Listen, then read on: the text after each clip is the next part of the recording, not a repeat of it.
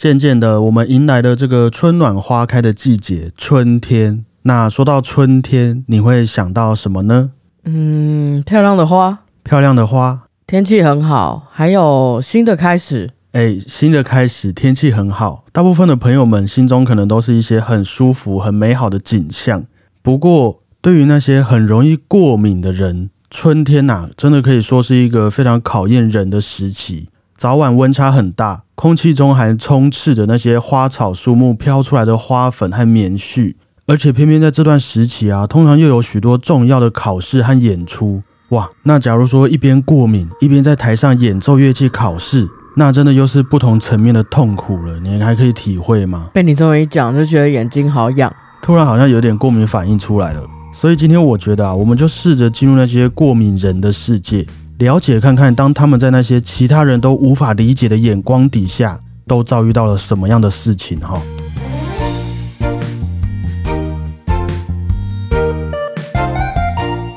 大家好，我是主持人小胖 Blue Tom。大家好，我是果鹏。过敏这件事情，在我们的日常用语当中，其实能代表的范围还蛮广泛的。大概就是那种我们因为一件事情不舒服了，可是又没有到确诊是什么疾病的情况底下，都会被我们称作是过敏。那据我所知，大概的这个原理啊，就是因为我们身体的免疫系统对于周遭的某些事物过度敏感、过度反应。所导致的这个症状就会被我们称作为过敏。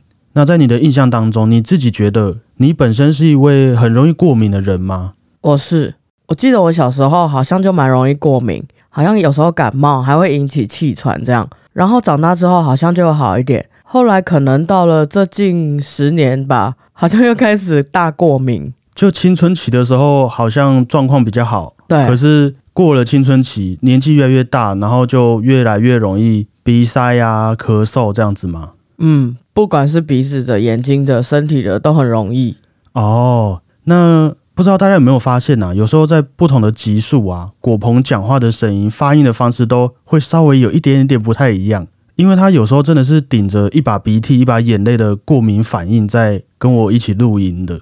当然，我不是要吹捧你很敬业啦，没有要打这个感情牌哈。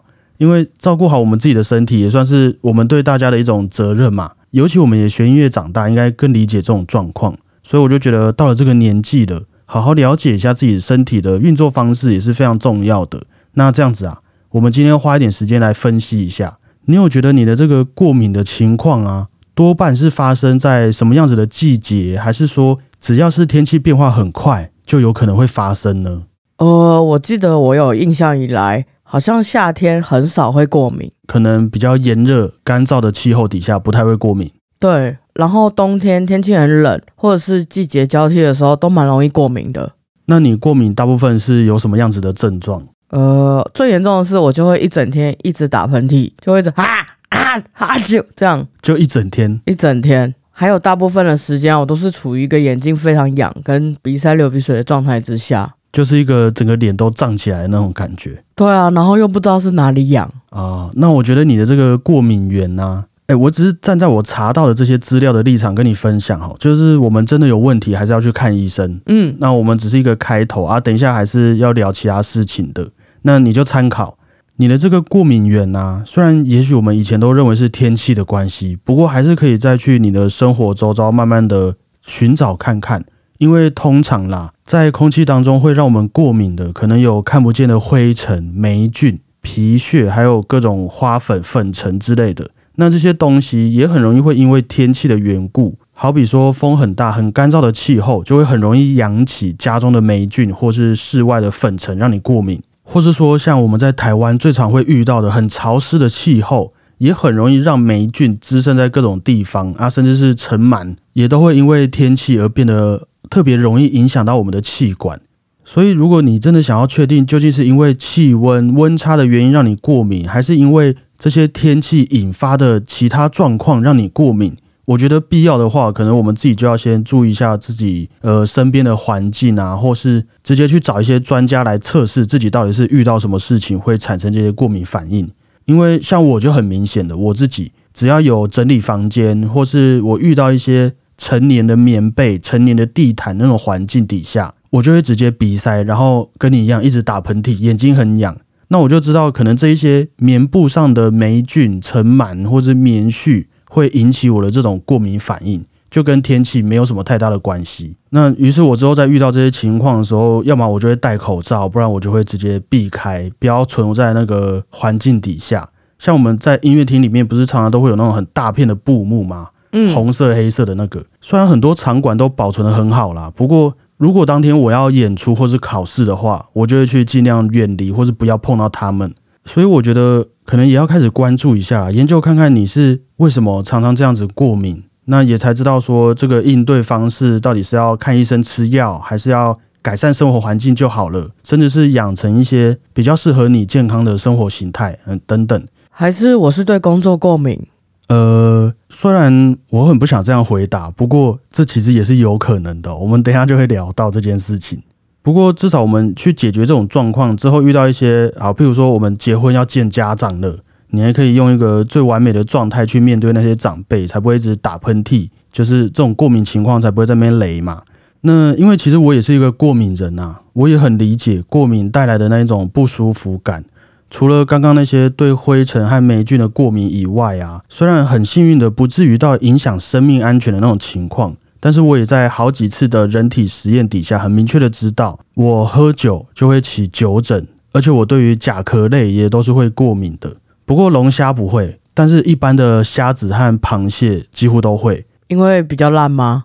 呃，可能是比较不干净的关系啦，可能是龙虾就很干净，龙虾可能保存的期限比较短，所以通常他们不太会，我不知道啦，就是有这个说法。就总之，我只要吃到这一些虾子、螃蟹，或是我的嘴唇啊、手的皮肤有碰到它们的地方，就会很痒很痒。喉咙、嘴巴里面也都会很痒很痒，虽然不至于哎，你看到我整个肿起来这样，但是我会觉得很痒很难受啦。所以从此之后，我就自己知道，哎，就不要吃这些便宜的海鲜，没有啦。就是我在各种和大家吃饭应酬的场合底下，就会很有意识的去避免这些饮料和食物，要么就点龙虾，对，要么就哎喝清淡一点，喝白开水这样子，就以防他们对我造成困扰。那以上呢？大概理解我们这个过敏的一个来龙去脉，跟我们要去怎么分析的嘛？嗯，清楚。这些在生活中的过敏源，应该都算是我们比较常见，也比较能体会的一些状况。但是在我们学音乐的这个过程当中呢，实在也是有很多意外又很难逃掉的过敏情况。不知道大家有没有听说过？好像在前几年有一则新闻是说，有一位音乐系的女学生啊。不知道为什么，好一阵子都一直发烧，一直咳嗽，然后也看了好几次的医生都没有好。直到有一次的检查报告出来之后啊，她才发现说自己是因为过敏而引起的肺炎。然后他才想到，哎，该不会是因为我时常吹奏小号、吹小喇叭，但是也许都没有好好清洁乐器，才会引发的这些过敏状况的吧？啊，其实我们身为这个铜管乐器的演奏者。应该非常能理解我们自己的乐器是有多脏的，因为你在吹奏管乐器的时候，你的口水一定都会随着空气进入到你的乐器里面。那不用过多久，你的口水就可以在那边合成净化，变成各种的霉菌，粘在你的乐器内部和号嘴上面。那如果又没有好好清洁的话，各位学管乐器的同学们，这些霉菌呢？就会非常亲昵的和你的嘴唇做互动，甚至运气差一点的，也可能会像这位女学生一样，不小心把霉菌等等的东西吸入到肺部，造成过敏反应。你本身有这样子的这个被乐器伤害过的经验吗？我自己是没有啦，但是我觉得可以让大家知道乐器里面到底可以呃达到什么可怕的程度。就是他们的生态气其实是很复杂的。对，大家可以想象啊，其实比如说以长号来说。就很像一个吸管好了，嗯哼，那你就想象都不要洗吸管，大概一个月。啊，有时候你还会带到外面，或是放在室内放个一两个小时，喝完之后你就继续不洗，然后再收起来关着闷着，哇！以前我们在清乐器的时候啊，都会不小心清出一坨绿绿的，对，绿绿的、绿绿的、灰灰的泥状的物品，什么都有，就可能往里面吹一下，就啪，一坨掉在地上。其实换个角度也很类似，我们家里面的一些水管啊、排水孔之类的这种地方，嗯，很常处在一个潮湿的环境底下，就很适合各种生物在那边生长。当然，也很适合一些可能会伤害到我们的霉菌啊滋生在里面，这样子就是一个很神秘的地方啊。另外也在分享一个小故事，虽然我不知道这算是过敏还是感染，总之我和果鹏以前有一位学弟啊，他也是吹奏铜管乐器的。那当我们在演奏乐器的时候啊，都是靠我们的嘴唇在震动，在发出声音的嘛。嗯，来果鹏，你可以小小示范几个音给大家听听看吗？嘿，大概是这种啵啵啵的感觉。可是哈，嘴唇这个地方啊，又特别容易长痘痘，甚至是长疱疹。那如果又刚好遇到你要练乐器、要演出、考试的时候怎么办？肯定还是要照常练习的。即便是冬天，嘴唇干裂、破皮流血，还是会想办法照常练习的。对，我们嘴唇要直接接触在那个金属上面。是啊，可是我们也都知道嘛，这个卓越都是来自于我们的生活，我们不会有一天没练琴。那我们的这位学弟呢？我印象中他是嘴唇长疱疹啊，那个时候，但他也是每天很认真的在练乐器，非常认真在那边吹。可是他每天越吹，哎，嘴唇就越肿，再吹，嘴唇就又更肿了。后来才去医院看医生，发现是蜂窝性组织炎。这个故事应该是比较偏感染的啦。不过可以理解，我们乐器中的霉菌、细菌们真的是非常强大的。可以的话，就不要随便挑战自己的身体，吼。那一样的状况呢，也是会发生在木管乐器他们的乐器内部，还有他们吹嘴上面的簧片、竹片上面。大家如果有机会演奏到那些成年管乐器的时候啊，就一定要特别注意这些清洁事项哈。那当然，这些事情也都是我们多爱护乐器、爱干净就能避免的东西。有一些学音乐的朋友啊，他们是光碰到某一些材质，身体就会引发过敏的反应的。不知道你有没有听过？其实有蛮多的人啊，是对弦乐器在使用的松香会过敏的哦。真的，这个松香，我记得它是松树的油脂里面提炼出来的产物。那我们通常会把它插在弦乐器的弓毛上面，让弓毛的摩擦力增加，以便你更好的去摩擦你琴上面的弦。但好像有蛮多人会因为松香产生的粉末，或是碰到松香而引发皮肤炎或支气管的过敏反应等等，于是他们就要去换其他可能是更高级的松香啦，来让自己避免这种状况。然后类似的事情呢，也会发生在有些对特定木材过敏的，还有对铜制品、镍制品过敏的人身上，他们可能嘴唇碰到铜管乐器就会开始起疹子、长痘痘。那即便我们都过了前面几关，但是也不要忘记哦，你要演奏乐器，就还是得靠我们的身体嘛。那你每天夹着小提琴、中提琴这些乐器会使用到的下巴和锁骨，支撑木管乐器和铜管乐器的手指，也都很有可能会因为长期的摩擦在这些木制品、铜制品上面，而导致几乎可以说是永久性的过敏反应。轻微一些，也许就是看起来、摸起来和其他周围的皮肤不太一样。不过稍微严重一些的，也许就会产生湿疹啊、皮癣等等的这种过敏状况。那听到这边，有没有觉得自己可以没有过敏的学音乐？某方面来说，已经算是蛮幸运的一件事了。哎，真的非常。其实我们如果没有伤口还是什么，应该不太容易过敏。对，通常是有那种细菌感染的部分会比较严重一些。哦，哎，可是我刚刚突然想到啊，你说小提琴那个，它脖子上会有一个黑黑的那个吗？嗯。我之前也都发现，我脖子上也都会有黑黑的，就大概在我的左边脖子这里。然后我就想说，奇怪，为什么脖子也都会黑黑的？然后我就想一想，诶，我每次练完乐器，脖子就黑黑的了。然后我才发现，我的乐器的那个支架会靠在脖子，所以那个上面的铜就会一直磨到脖子上面，就会造成黑黑的在你脖子上。我也是啊，像我是一个会流手汗的人，有时候接触到铜管乐器，就会产生一个。我我也不知道，很神奇的，就腐蚀或是你说氧化的这个过程，所以有时候我吹完乐器或是演出完之后，我的手上就会绿绿的，就那个人家叫做铜绿嘛还是什么，就会跑到我的手上。哦，目前是还没有看到什么过敏或者中毒的情况发生呐，所以这个部分我们可以平安度过这些弦乐的过程来说，还算是蛮幸运的。对啊，我们就只有看起来脏脏的而已。那我原本也以为说，哎，这个过敏的事情在学音乐的人身上差不多就到这边结束了。可是关于学音乐会让我们过敏的部分啊，我又在网络上看见有一个症状叫做听觉过敏。听觉过敏大概就是你会对日常听见的声音，好比说鸟叫声、冷气、冰箱运转的声音。打开水龙头的流水声，这种一般我们在日常生活中再平常不过的声音，产生一种耐受度降低的状况，你只要听见了，可能就会觉得身体很不舒服、头痛、无法集中精神等等。那如果你的这个过敏症状再严重一些，很有可能就会演变成叫恐音症的一种综合症状，就会开始对于特定的一些声音产生很激烈的身心灵的反应。譬如说，你可能听到人家在吃东西 ASMR 的声音，就会突然觉得啊很躁郁。或是听到人家在抖脚，那个衣服摩擦咻咻咻咻的声音，会让你感到很焦虑、很恶心，甚至去做出一些行为来表明你的排斥心理，譬如说逃跑或者攻击那些发出声音的人事物。那虽然造成这类听觉过敏的原因可能有很多，像是我们曾经耳朵受伤，你脑神经曾经受到感染，或是焦虑症、忧郁症等等，都有可能会产生听觉过敏。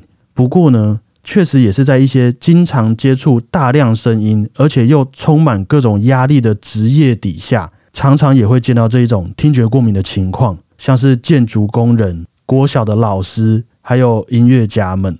所以，如果你学音乐，刚好偶尔也会出现上述几种状况的话呢，那也请一定要赶紧去寻找一些专业的医生咨询一下，因为这些过敏啊，我们身旁的人一定都很难可以理解。像你每次一把鼻涕一把眼泪坐在我对面录音，啊，我也是无煞煞，没办法体会你的感觉。可能很多人又会觉得说，哎，你干嘛反应那么大？干嘛每天那边皮肤病？干嘛不把鼻涕一次醒掉？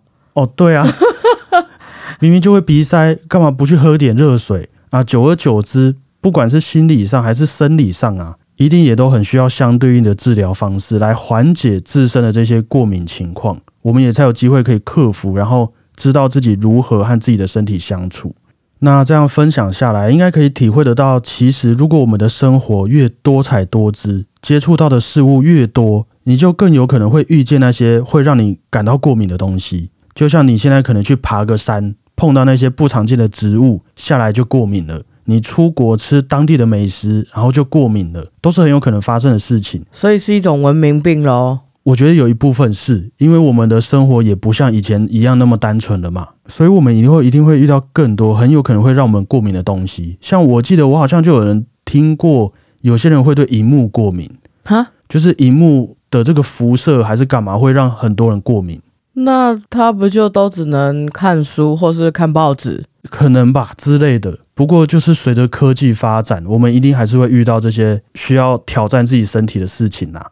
当然也不是鼓励大家归在家里听我们的节目就最安全，只是这些过敏的状况啊，还是可以随着时间、随着我们的身心灵健康而改变的。就像你刚刚分享说，诶，你小时候有过敏，然后到中间青少年时期暂缓了一阵子，直到现在又跑出来了嘛。所以这个过敏啊，势必是会每段时期都不太一样的，因为毕竟你的生活、我们的作息也都会直接影响到身体里面的免疫力对这些事物的过敏反应。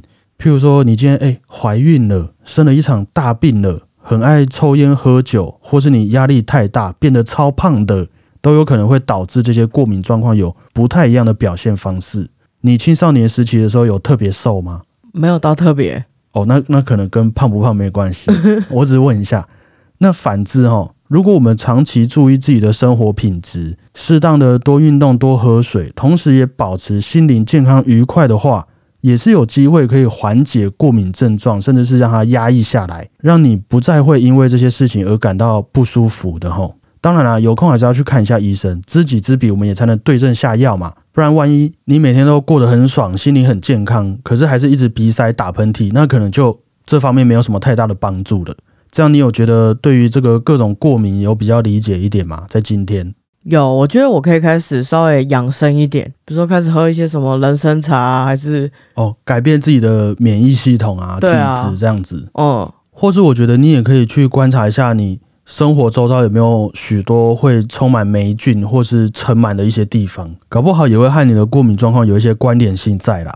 不过保险一点，还是可以去看个医生，做个检查啦，看看我们自己的身体到底是在敏感什么，对什么敏感。嗯。应该都会让我们对这些过敏的应对方式可以有更多更有效的做法啦。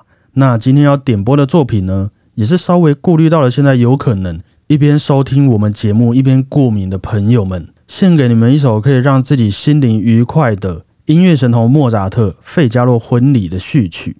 这出莫扎特的喜歌剧《费加罗的婚礼》，之前我们也是有分享过这个故事，还记得吗？记得这个故事非常的复杂，很乱，但也是足以反映当时的这个社会情况与莫扎特的那种小小讽刺的创作手法。那他的序曲呢，也很像是这整出歌剧的小精华版本，不论是在效果上、旋律节奏的丰富程度上，都被大家视为是一部非常有活力而且愉快幽默的序曲作品。也是试试看呐、能不能用这种听了会让人开心的音乐来缓解一下这些过敏症状啊？搞不好有用的话，这个音乐啊，也就像是你的过敏药一样，你就可以找到一个自己的治愈方式了。你有这样子试过吗？没有？可是我刚刚想一想，会觉得过敏源在蠢蠢欲动的感觉。好像听到音乐要过敏了。对啊，好，我们就不要再去想这些事情了。那待会要点播的《费加罗婚礼》的序曲是斯洛伐克爱乐乐团的成员创立的 Estropolitana 试炼乐团，由英国指挥家巴里华兹华斯所演奏的版本，希望大家会喜欢。也祝福各位在这即将到来的春天，可以快乐的免于过敏的啊！我不要一直在讲这件事情。感谢各位，我是主持人小胖不烫，谢谢大家，祝大家身体健康。我是果鹏，大家再会啊！拜拜。